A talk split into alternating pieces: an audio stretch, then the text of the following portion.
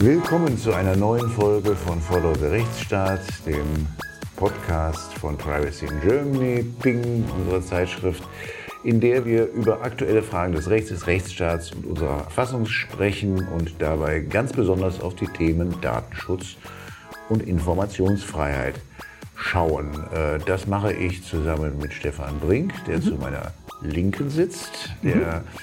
Ex-Landesdatenschutzbeauftragte von Baden-Württemberg und Leiter des WIDA-Instituts in Berlin ohne Ex.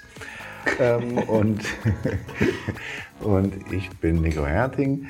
Bevor wir heute in Medias Res steigen, zwei kurze Veranstaltungshinweise. Erstens auf der Website unserer Kanzlei www.herting.de äh, zu finden ähm, da mit gewissem Stolz haben wir es geschafft, ein Thema zu einem, einer Ganztagesveranstaltung auf die Beine zu stellen, eine kostenfreie Veranstaltung. Äh, das ist der KI-Tag, also KI in aller Munde zurzeit. Ich komme gerade aus Paris, wo ich eine Woche lang bei der International Bar Association Jahresversammlung war, Anwältinnen und Anwälte aus aller Welt keinesfalls nur oder überwiegend Tech-Anwälte, aber nichtsdestotrotz hatte man, wenn man das Programm schaute, den Eindruck, also jedes, bei jedem zweiten Panel tauchte irgendwo KI auf. Mhm. Ähm, ja, das hat Hochkonjunktur. Hat das Nach Konjunktur, Nico, ähm, weil die Anwälte äh, da sozusagen den Nutzen für sich sehen oder ist das eher eine Angstdebatte, die da geführt wird? Dass da auch Arbeitsbereiche verloren mhm. gehen könnten. Ja, das ist ja gar nicht, äh, also KI wird ja jetzt nicht nur diskutiert als ein Thema von uns Anwälten in eigener Sache, das, also so, so äh, Rechtsdienstleister, Legal mhm. Tech. Äh, diese ganze Debatte, da gibt es schon durchaus Sorge, dass KI uns Anwälte irgendwann mal überflüssig macht oder jedenfalls Teile dessen, was wir gewohnt sind zu machen dann demnächst einfach die Software erledigen wird oder irgendwelche Dienstleister, die dann also mit Hilfe von Software die Fälle lösen oder whatever. Aber es gibt natürlich auch die Gesellschaftsrechtler interessieren sich äh, für KI, weil es da Anwendungen gibt und die Arbeitsrechtler interessieren sich, das ist dann schon wieder näher zum Datenschutz, mhm. für KI und, und also man hatte den Eindruck, alle, alle schauen zurzeit auf KI. Ja, und wir schauen da auch dann drauf am 30. November zu unserem KI-Tag. Dann aber noch ganz besonders stolz sind wir beide darauf, mhm. dass wir es geschafft haben, eine ganz besondere Geburtstagsfeier vorzubereiten. Am 15. Dezember 2023, also auch schon bald. Da wird nämlich das Volkszählungsurteil, das wir, glaube ich, den Hörerinnen und Hörern dieses Podcasts nicht näher erläutern müssen, das wird dort 40 Jahre alt mhm. ähm, und das feiern wir hier in Berlin mit dem Erich Schmidt Verlag, als Partner noch dem Deutschen Anwaltverein, mit einer ganz tollen Palette von Zeitzeuginnen ja. und Zeitzeugen, unter ja. anderem der Anwälte, die damals den Prozesserfolg dort errungen hat, Gisela Wild aus Hamburg, die mhm. bis heute auch noch praktiziert und mhm. äh, dort berichten wird. Wir haben zwei leibhaftige, jetzt kommt schon wieder ein Ex, äh, Ex-Datenschutzbeauftragte, nämlich den allerersten Datenschutzbeauftragten, den es überhaupt gab in der, für den Bund, äh, Hans-Peter Bull aus Hamburg. Und gleich ebenfalls aus Hamburg Peter Schaar, genau. den man, wir alle gut in Erinnerung auch haben aus seiner Zeit in den, als Bundesdatenschutzbeauftragter äh, in den Nuller- und frühen Zehnerjahren. Und äh, Ulrich Kelber, genau, aktuelle. der, der mhm. aktuelle Ulrich Kelber wird ein Grußwort halten, genauso wie die Präsidentin des Deutschen Anwaltsvereins Edith Kindermann. Und wen verraten wir noch? Vielleicht Sabine Leuthäuser-Schnarrenberger. Sabine Leuthäuser-Schnarrenberger, natürlich, ja. Und wir haben noch zwei Verfassungsrichter drauf. im Angebot, zwei, einen ehemaligen, einen aktiven. Richtig. Also ich glaube, da Amadeus Wolf, kann man sich wirklich freuen. Äh, ja. Und, äh, und Dieter Grimm, ganz genau.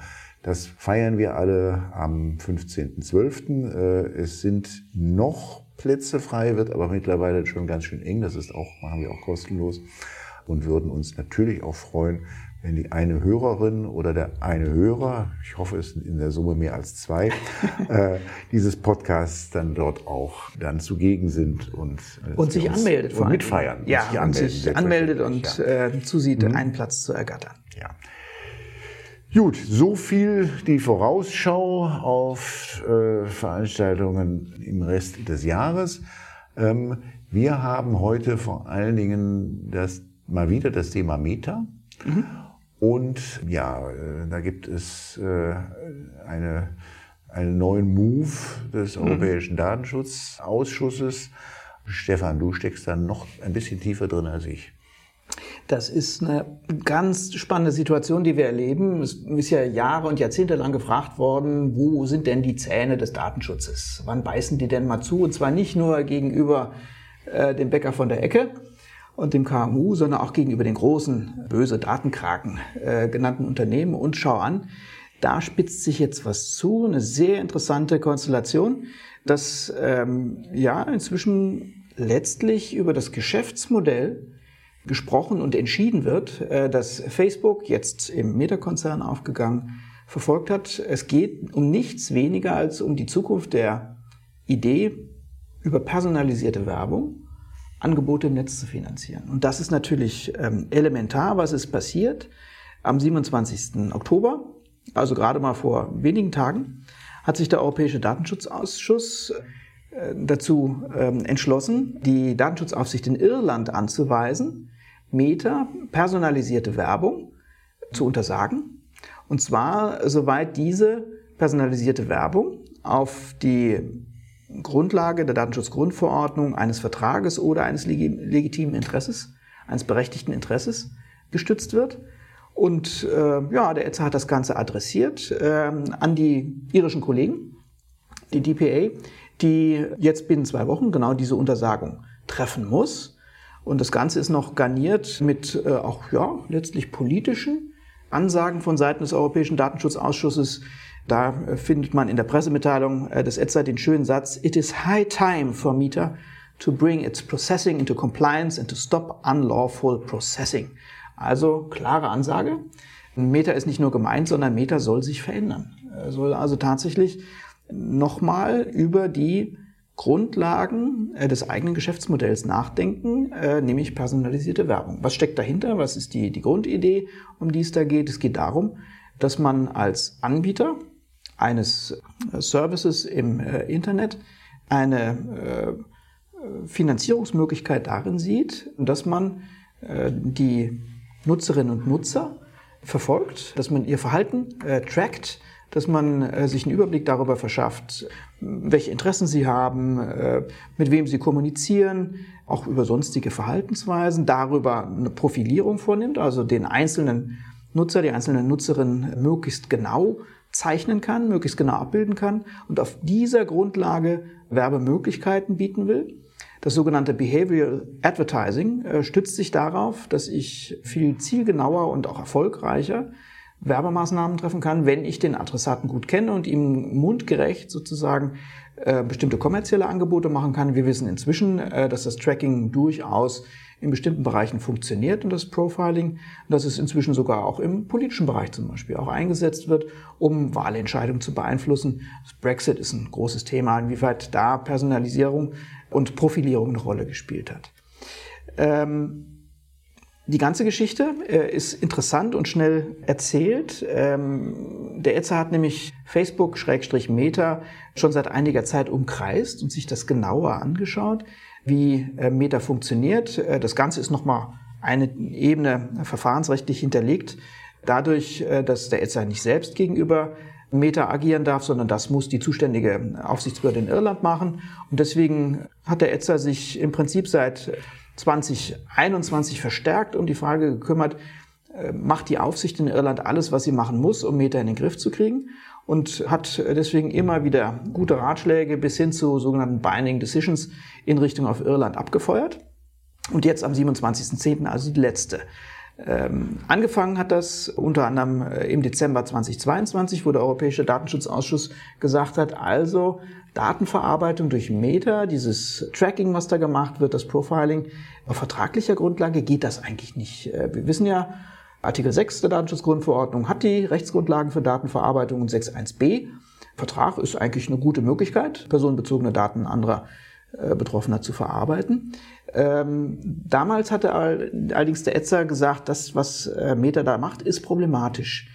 Ihr habt nämlich letztlich die Datenverarbeitung, die ihr vornehmen wollt, in AGBs rüber reingeschoben und äh, habt dann äh, zum Zeitpunkt X, und das war Frühjahr 2018, also kurz bevor die Datenschutzgrundverordnung ähm, wirksam wurde, habt ihr äh, eure ganzen Nutzerinnen und Nutzer auf diese AGBs verpflichtet und ähm, ihnen damit gedroht, sie von der Plattform runterzuwerfen, wenn sie nicht den neuen AGBs zustimmen, in denen eben die Datenverarbeitung als äh, vertraglich vereinbart äh, bezeichnet wurden.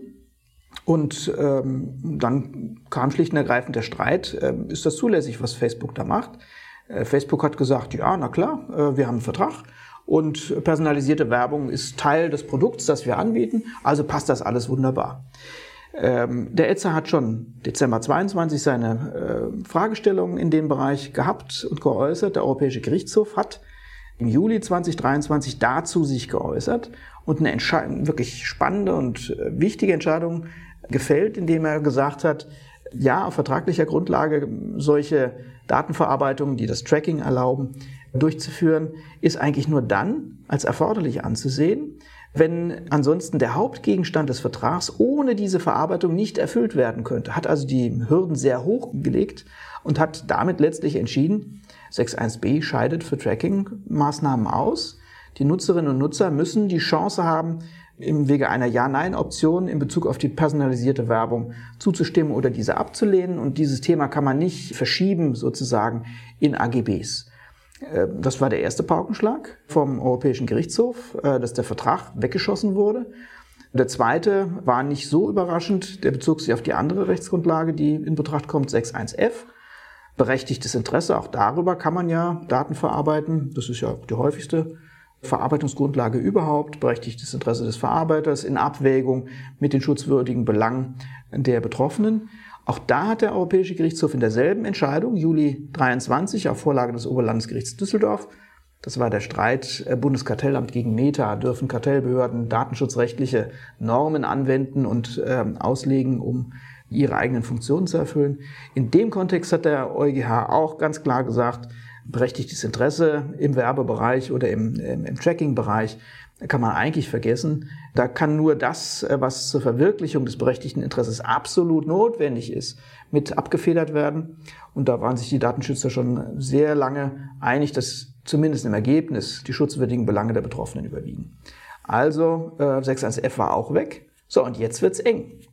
Jetzt haben wir letztlich nur noch die Einwilligung übrig. Und da hat der Europäische Gerichtshof auch durchaus die Tür offen gelassen für ähm, personalisierte Werbung auf Basis von Einwilligung, hat in der eben besagten Vorlageentscheidung vom Juli 23 gesagt, das geht im Prinzip schon. Das geht auch dann, wenn äh, das soziale Online-Netzwerk eine marktbeherrschende Stellung hat. Das schließt nicht aus, dass äh, die Nutzerinnen und Nutzer wirksam einwilligen, aber es ist gleichwohl, äh, sagt der EuGH, ein wichtiger Aspekt der Prüfung, ob die Einwilligung tatsächlich wirksam, insbesondere freiwillig erteilt wurde, wofür der betreffende Betreiber mit äh, großer Marktmacht die Beweislast trägt. Also da hat er auch schon ein bisschen äh, gegraben an der Einwilligung, aber das ist Stand der Dinge. Es wird eng, wurde eng äh, für Meta. Und der erste, der reagiert hat, noch im gleichen Monat, im Juli 23, waren die Norweger, die norwegische Aufsichtsbehörde.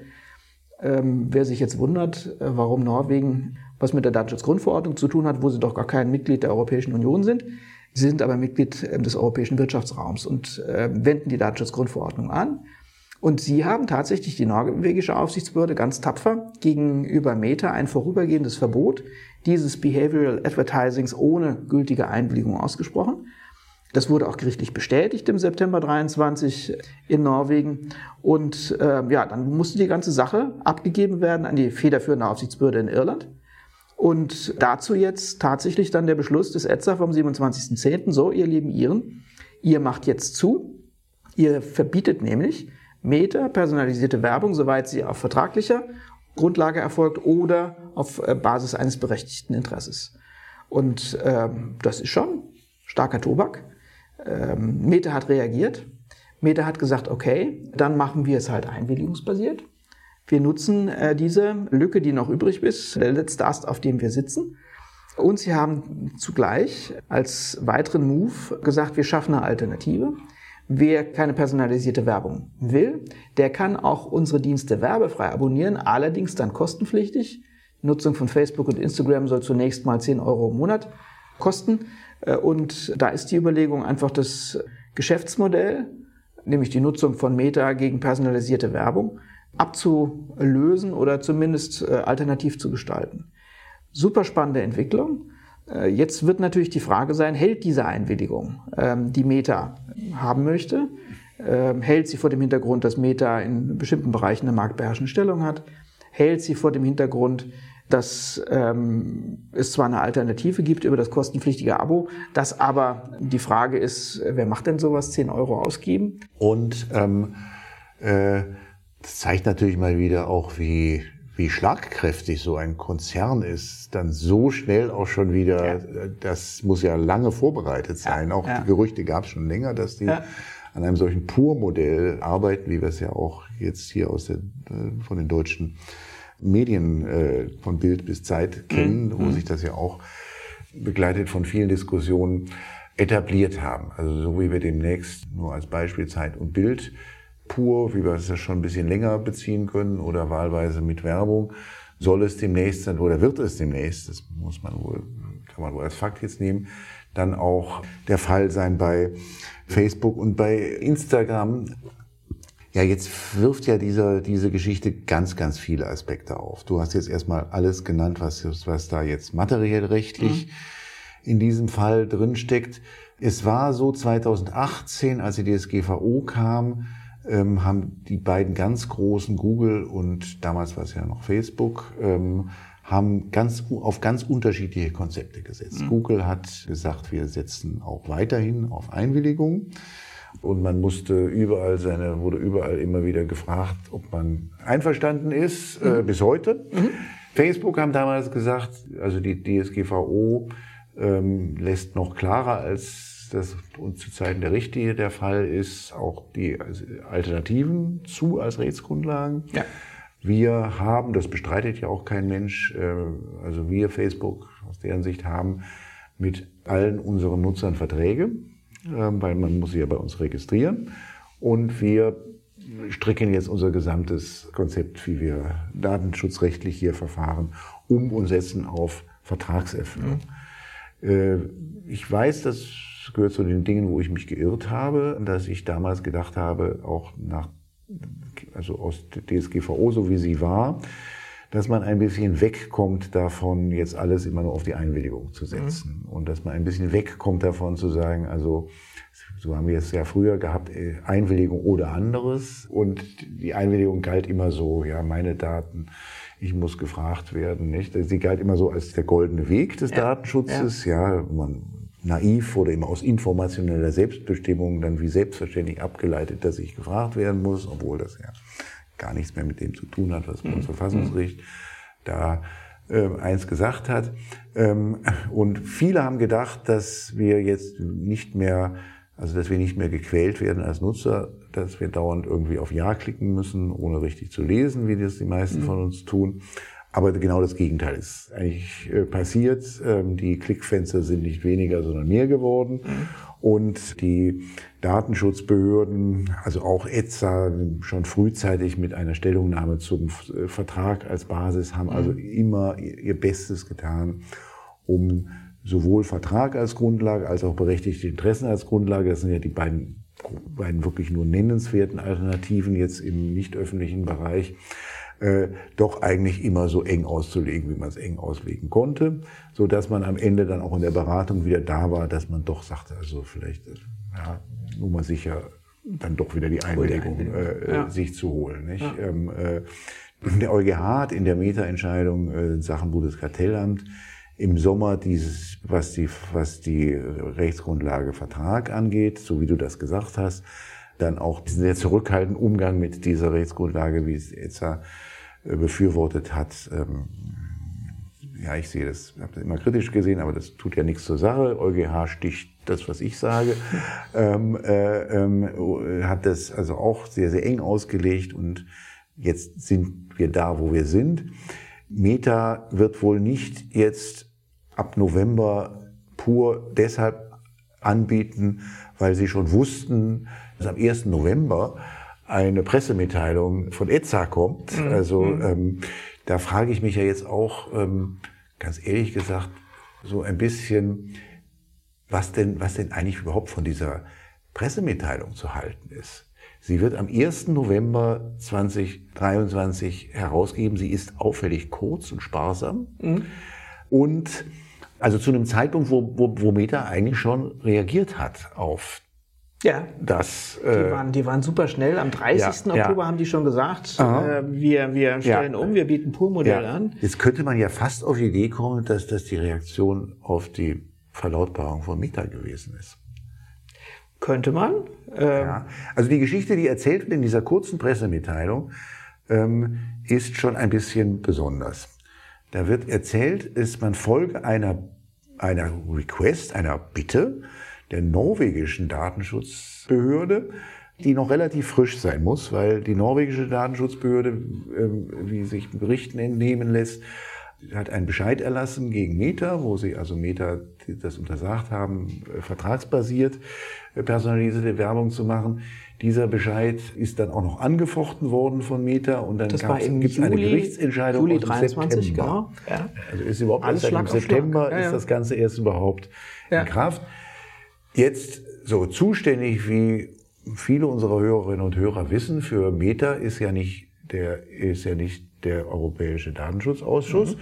sondern zuständig für Meta ist, ist die irische Datenschutzbehörde. Ja. Die ist, aber die taucht in der Pressemitteilung überhaupt nicht so richtig auf, außer an einer Stelle, mhm. nämlich an der Stelle, man habe die irische Datenschutzbehörde, ja, was hat man? Instructing. Also man hat, habe sie ja Sie unterrichtet, was sie zu tun hat? Unterrichtet, was sie zu, ja, angewiesen. Mhm. In die mhm. Richtung geht das. Mhm. Ähm, äh, äh, und dann auch noch mit einer Frist, innerhalb von zwei Wochen. Jetzt mhm. habe ich dann mal so, während Stefan gesprochen hat, weil mhm. mir jetzt ganz ehrlich gesagt erst auffiel, mal kurz nachgeblättert, wo denn eigentlich die Rechtsgrundlage für eine Aufforderung der von ETSA an eine irisch, an die irische mhm. Datenschutzbehörde mhm. noch mit einer Fristsetzung, wo die mhm. Rechtsgrundlage ist glaube nicht, dass es eine gibt. Ähm, äh, es doch, gibt doch, ich Streitbeilegungsvorschriften, aber da muss ja erstmal Streit geben. Es gibt, äh, das ist das Kohä ja. Kohärenzverfahren. Ja. Ähm, das ist das Kapitel 7 der Datenschutzgrundverordnung. Ja. Da sind wir drin. Ähm, und ähm, das Ganze ist ja extrem mhm. eilig gemacht mhm. worden. Ja, die äh, norwegische Aufsichtsbehörde hat ja äh, nur einen vorübergehenden vorläufigen Beschluss fassen mhm. können für drei Monate, weil sie eben nicht zuständig ist für Facebook, aber weil sie sozusagen eine flagrante Verletzung der Rechte von norwegischen äh, Bürgerinnen und Bürgern gesehen hat, hat für drei Monate einen Beschluss rausgehauen, ein Verbot ausgesprochen, muss dann aber abgeben.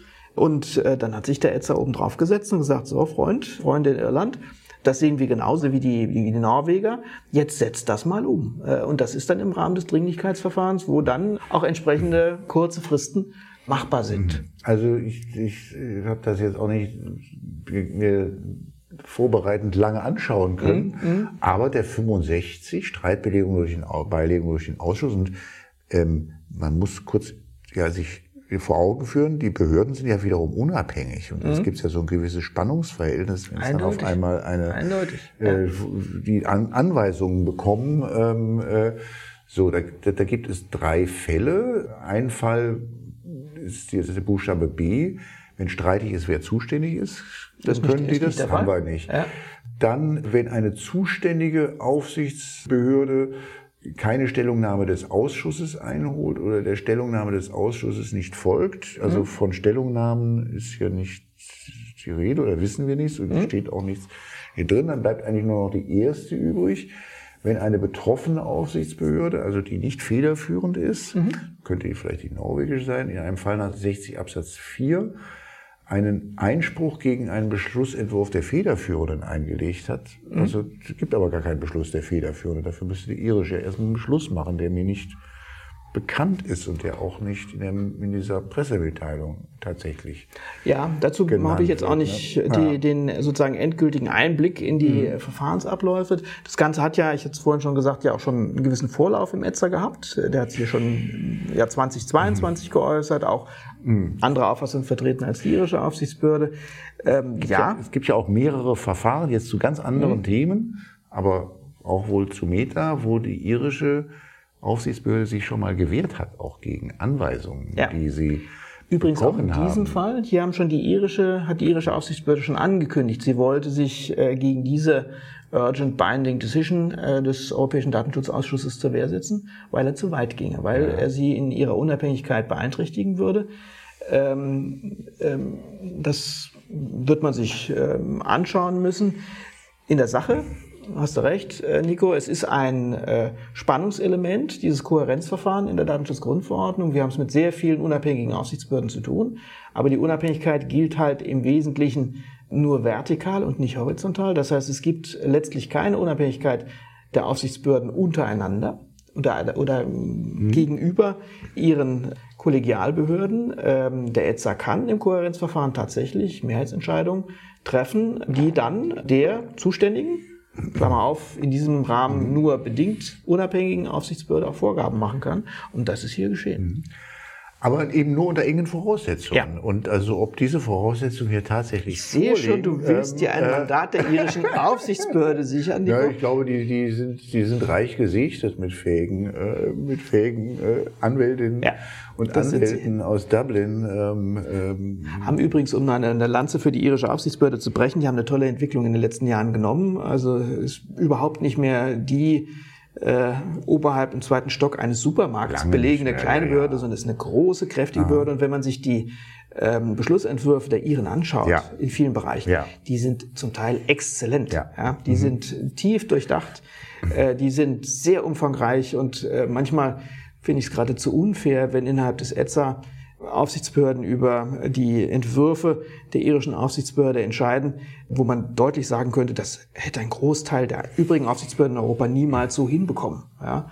Aber ähm, das hat natürlich alles seine Geschichte. Die irische Aufsichtsbehörde hat eine Situation auch geschaffen durch das eigene Verhalten, wo es ein hohes Misstrauen ihr gegenüber gibt und wo es äh, wenn es um darum geht, scharfe Beschlüsse zu fassen gegen einzelne Aufsichtsbehörden, wo es immer zunächst die Iren trifft. Mhm.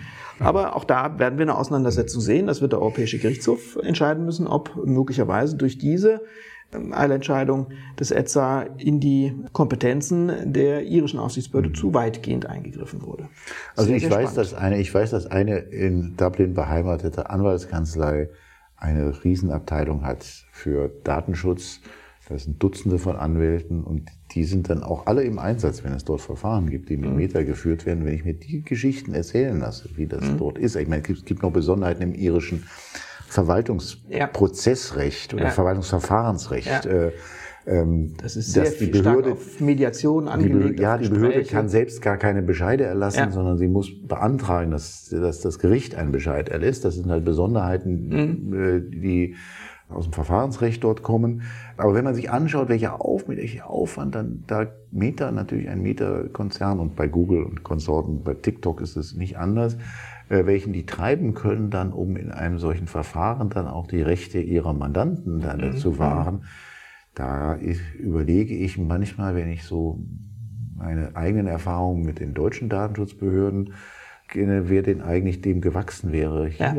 Ja. ja. das wäre also jedenfalls für einige Datenschutzbehörden in Deutschland wäre das also eine überhaupt nicht ganz eindeutig, ganz eindeutig, Herausforderung. Ja. Und unter diesen ganzen Bedingungen, also was die alles schon an Bescheiden erlassen haben, ja. auch wirklich an heftigen Bescheiden erlassen haben, ähm, da kann man schon verstehen, dass sie dann auch irgendwann sagen, also jetzt reicht mir, dass wir jetzt noch irgendwie immer diese neunmal klugen Besserwisser da ja. im Ausschuss haben, die ja. ihr eigenes Publikum bedienen zu müssen. Ja. Ähm, und äh, jetzt gehen wir zum Europäischen mhm. Gericht, äh, nicht Gerichtshof, sondern Europäischen mhm. Gericht und lassen mal klären, ob das nicht ein bisschen zu weit geht. Und also hier, also das ist, was hier ist, ist also aus meiner Sicht, wie gesagt, ich will mich nicht zu ganz weit aus dem Fenster hängen, aber so ein bisschen habe ich den, habe ich den, den, den Verdacht, dass das ein dass das nicht mehr als ein Presse, äh, eine Pressegeschichte ist. Ähm, Doch, das wird schon, das, das wird schon, ähm, wird schon mehr sein. Und wie mhm. gesagt, da gab es äh, auch langwierige Beratung. Insofern auch die zeitlichen Abläufe lassen sich natürlich dadurch erklären, dass die Entscheidung für Facebook nicht so, für Meta nicht so überraschen kann. Ja. Äh, die irische Aufsicht hat ihn zwar äh, diese Entscheidung ähm, erst am 31.10. zur Kenntnis gegeben wenn ich es richtig sehe. Dann am 1. November die Pressemitteilung. Aber auch Meta äh, konnte schon äh, sehen, auch durch eigene Stellungnahmen, die sie abgegeben haben, dass, da, dass es eng wird äh, in dem Bereich der Rechtsgrundlagen. Vielleicht lass uns darüber nochmal. Das ist aber also, jetzt muss ich doch mal ja. ganz kurz die, äh, es steht tatsächlich in der Pressemitteilung drin, mhm. dass die irische Datenschutzbehörde Meta am 31.10. Bescheid gesagt hat. Und am 1. November und, kommt und, und, und am 1. November kommt, ja. kommt äh, Meta und also da will man vielleicht auch sagen, das haben wir, also das ist jetzt hier unser Erfolg, den wir hier äh, verbuchen können. Naja, okay, also das wird vielleicht ein bisschen zu weit. Aber es ist, also vielleicht noch mal ganz kurz zu dem, äh, zu den, zu, zum Kohärenzverfahren. Mhm. Das ja, ich habe da damals ein bisschen spöttisch mich darüber geäußert, als, jetzt, als ich das das erste Mal gelesen habe, was dort zu der ganzen Arbeitsweise der Behörde und dann zur Kohärenz, das ist ja in einer, in einer liebevollen Kleinlichkeit alles mhm. äh, geregelt mit mhm. genauesten Angaben zu mhm. Fristen, wann, wer und mhm. äh, das ähm, ist das ist wichtig. Da wird, wird sozusagen, das, da werden auch, mhm. wird auch Macht verteilt mhm. und der der Etzer hat im Kohärenzverfahren wirklich ein starkes, ein scharfes Schwert in der Hand. Und äh, gleichzeitig, äh, die, die das Schwert führen, sind ja genau diejenigen, die auch befürchten müssen, im nächsten Kohärenzverfahren selbst betroffen zu sein.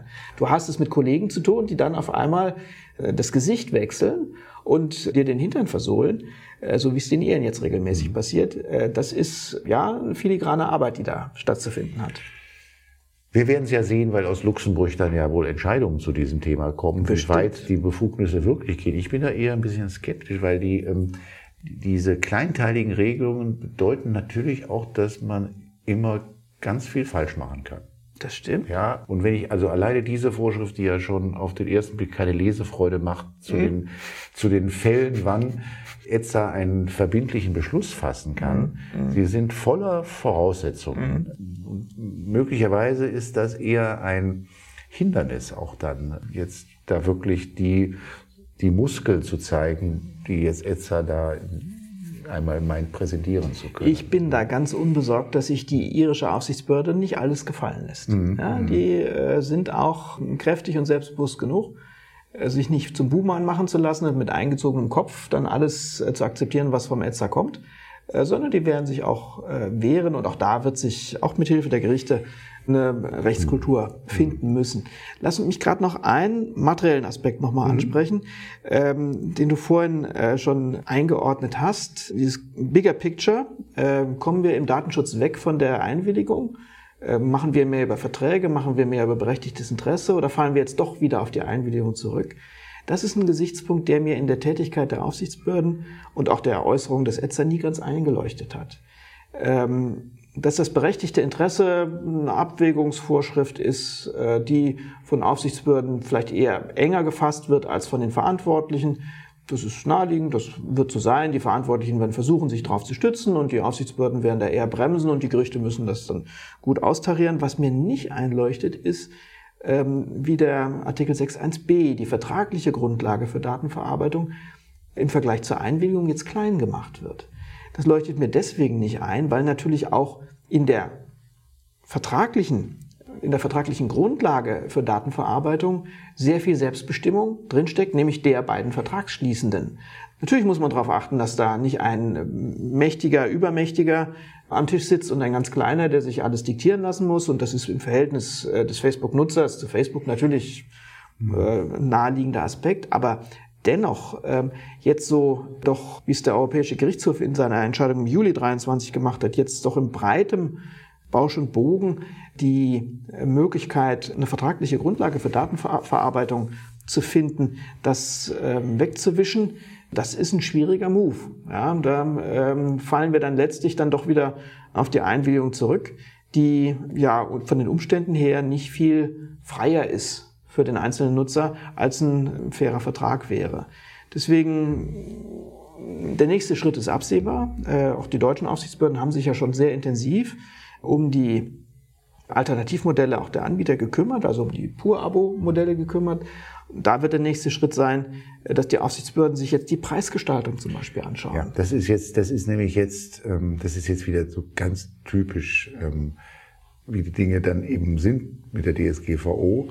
Die Geschichte ist auch ein Beispiel, wie schwer es letztlich ist, Meta beizukommen mit der DSGVO. Mhm. Sie haben die Mittel in jeder Hinsicht, um immer eine Reaktion zu finden, wie sie auch dann wieder mit, der, mit den geänderten äh, Bedingungen umgehen können. Und jetzt haben sie reagiert auf die EuGH-Entscheidung aus dem Juli mit diesem Pur-Modell. Mhm. Ja, ähm, jetzt ist es da. Und was wird jetzt passieren, bevor wir vielleicht dann nochmal da ganz konkret, jetzt wird man natürlich versuchen, das Haar in der Suppe dieses Pur-Modells mhm. äh, zu finden. Das mhm. liegt ja in der Logik derer, ja. die Meta nicht also die gegen Meter an, immer angehen wollen mit dem mhm. Datenschutz. Mhm. Man wird das Haar in der Suppe finden und man wird es untersuchen und man wird es bestimmt auch irgendwo finden. Mhm. und dann, genau kann sagen, man schon, dann kann man schon wieder davon ausgehen, dass Meta auch wieder da einen Weg hinfinden wird. Und am Ende haben sie eine, eine Zustimmung, wo dann auch äh, wo dann niemand mehr äh, sagen kann. Den ersten, den ersten Schritt kann ich vorher sagen, Nico. Äh, mhm. die, die Aufsichtsbehörden werden sich das Pur-Modell anschauen und werden sagen, was? 10 Euro im Monat? Wer kann mhm. sich das denn leisten? Ja. Ist das wirklich eine Alternative zu einer Einwilligung? Ja. Da werden die Leute doch über wirtschaftlichen ja, Druck, und das ist ja auch mhm. alles sozial total ungerecht, ja. über wirtschaftlichen Druck in die Einwilligung hineingedrängt. Mhm. Das ist jetzt nicht mehr freiwillig. Mhm. Ja. Und dann wird, ähm, man bei, dann wird man aber bei Meta, wird man dann schon in der Schublade haben, so arbeiten die ja, ähm, wird schon in der Schublade haben, irgendwelche Gutachten, die berechnen, dass der Werbewert genau bei den 12,99 Euro liegt. Und dann, dann, dann dürfen wir uns freuen auf ein Jahr lang einen Rechtsstreit, den es geben ja, wird ja. zu diesem Thema. Wir sind letztlich so ein bisschen die Leidtragenden. Die Leidtragenden sind dann wieder die deutschen Pressekonzerne mhm. mit von Spiegel bis Bild und Zeit und wer nicht alles, die alle diese Pur-Modelle jetzt mühsam und oft auch in enger Abstimmung mit den deutschen Datenschutzbehörden mhm. auf die mhm. Beine gestellt mhm. haben und die jetzt befürchten müssen, dass die Sicherheit, in der sie jetzt sich doch, also relativen Sicherheit, in der sie sich jetzt im Moment bewegen, dass die jetzt schon wieder ins Wanken gerät, weil man sich jetzt vornehmen wird, den Krieg gegen das Pur-Modell von Facebook zu führen. Mhm. mhm. Das wird so sein. Äh, ein Effekt ist auch schon deutlich zu sehen. Äh, die Jugendlichen, die nicht Erwachsenen, die Minderjährigen werden rausfliegen von den Social-Media-Plattformen. Das wird gar nicht anders gehen, ja. weil die äh, entweder nicht über die Mittel verfügen, ja. den, den ähm, Purvertrag abzuschließen. Und bei der Einwilligung werden natürlich die Hürden noch mal höher, weil die Datenschutzgrundverordnung äh, Minderjährige in besonderer Weise schützt, äh, sodass ähm, man sich bei Meta und anderen äh, Social-Media-Anbietern große Gedanken machen muss, wie komme ich eigentlich in Zukunft mhm. äh, auf eine ordentliche Datenverarbeitung von Minderjährigen ran, äh, dort zu profilieren, dort zu tracken. Das wird sehr, sehr eng und äh, gerade die, die hippen und neuen Plattformen, ähm, die zielen natürlich in erster Linie auf Jugendliche. Mhm. Ja, das mag ja jetzt gar nicht so sehr das Problem von Facebook sein, wo ja ohnehin die Kundschaft durchgewandert ist, eine Generation weitergezogen ist. Mhm. Aber äh, wie sieht das eigentlich aus bei TikTok? Mhm. Ja, äh, wie wollen die denn Datenverarbeitung äh, in Bezug auf die äh, Daten von Minderjährigen rechtskonform abbilden? Also ähm, da tut sich wirklich was. Das lohnt sich absolut da drauf zu schauen und das haben wir jetzt mhm. äh, ausführlich getan, Nico. Das haben wir in der Tat getan. Eines möchte ich noch kurz anfügen. Aus meiner Sicht zeigt der Fall auch eine ganz grundsätzliche Schwäche der DSGVO auf. Also wie lange diskutieren wir darüber, was wir von personalisierter Werbung halten und dem Tracking und allem, was da dran ist. Ich gehöre persönlich zu denen, die eher, da eher entspannt sind und das jetzt, also ich habe das nie so ganz verstanden, dass das mit Überwachung gleichgesetzt wird und ähnlichem. Aber da kann man unterschiedlicher, da kann man unterschiedlicher Ansicht sein. Dafür habe ich großes Verständnis. Was die DSGVO nicht gemacht hat, ist eine rote Linie zu markieren und zu sagen, also das geht an Personalisierung und das mhm. geht nicht. Das mhm. würde ja, das, das kann ein Gesetzgeber ja, ähm, jederzeit. Na klar. Das haben wir jetzt auch nicht in den wieder ergänzenden Vorschriften, die wir auch noch im Digital Services Act mhm. haben. Mhm. Äh, rote Linien werden nicht gezeichnet, sondern es werden dann abstrakte Voraussetzungen gemacht, die irgendwo tendenziell darauf hinauslaufen, dass die Entscheidung der Nutzer selbst treffen muss, Einwilligung, mhm. ja, und die ja dann ganz zu, zu so komplizierten Regelwerken führen, was alles beachtet werden muss, was sich aus Papieren ergibt, etc., die, ja, die ein Konzern, ja, der hat die Mittel da, also sehr, sehr, mit sehr, sehr viel Sachverstand und, und, und klugen, trickreichen Leuten, da auch einen Weg durchzufinden. Aber natürlich ist es, also das, wenn das Pur-Modell, so wie es jetzt ist, bei, bei, bei Meta nicht hält, dann ist das für Meta sicherlich verkraftbar, dann wird ihnen was anderes einfallen. wenn das Pur-Modell hier, ich weiß nicht was, für den äh, Landanzeiger in Ratzeburg, was er da in seiner, im, im, im Netz hat, nicht hält, dann ist das für den ein viel, viel größeres mhm. Problem. Mhm. Nicht? Und das ist einfach eine Schwäche äh, und dass man, also obwohl wir ja mit allen Pros und Contra, ich habe es kurz angesprochen, äh, personalisierte Werbung so lange schon äh, haben, dass man da nicht den Mut hat, gesetzgeberisch dann auch zu sagen, also das ist okay, das ist nicht okay, aber mit eben ganz klaren und auch auf das Thema bezogenen Regeln. Das ist halt, das schadet letztlich den, den, den Kleinen und nicht so sehr den, den Big Playern. In der Situation, wo wir ohnehin schon eine Monopolisierung äh, mhm. sehen, äh, dass sich da zumindest Oligopole bilden und äh, man kann jetzt sagen, okay, das haben wir in vielen Bereichen, äh, das ist eine sehr komplexe Rechtslage von den großen Playern besser zu verkraften ist als von den kleineren.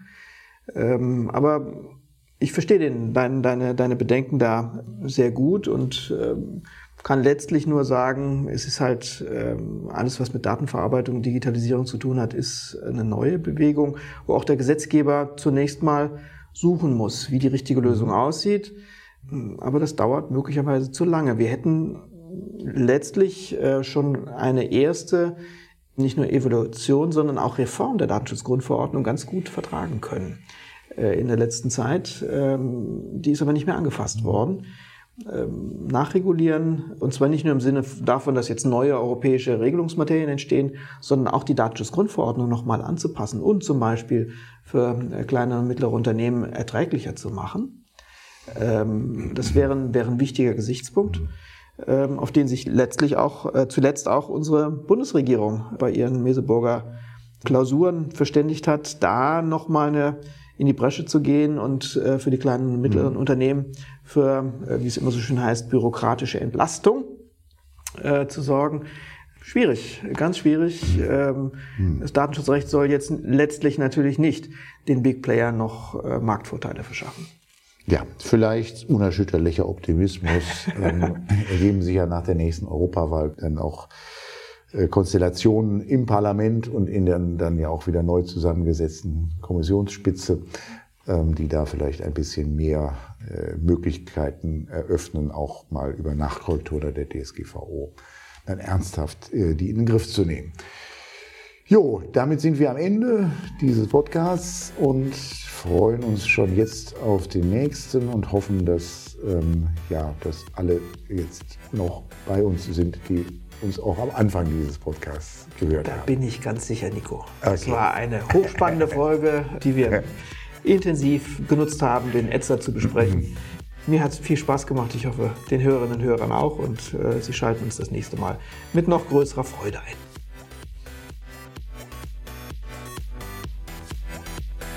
Das war Follow the Rechtsstaat. Schaltet auch ein bei der nächsten Folge und abonniert.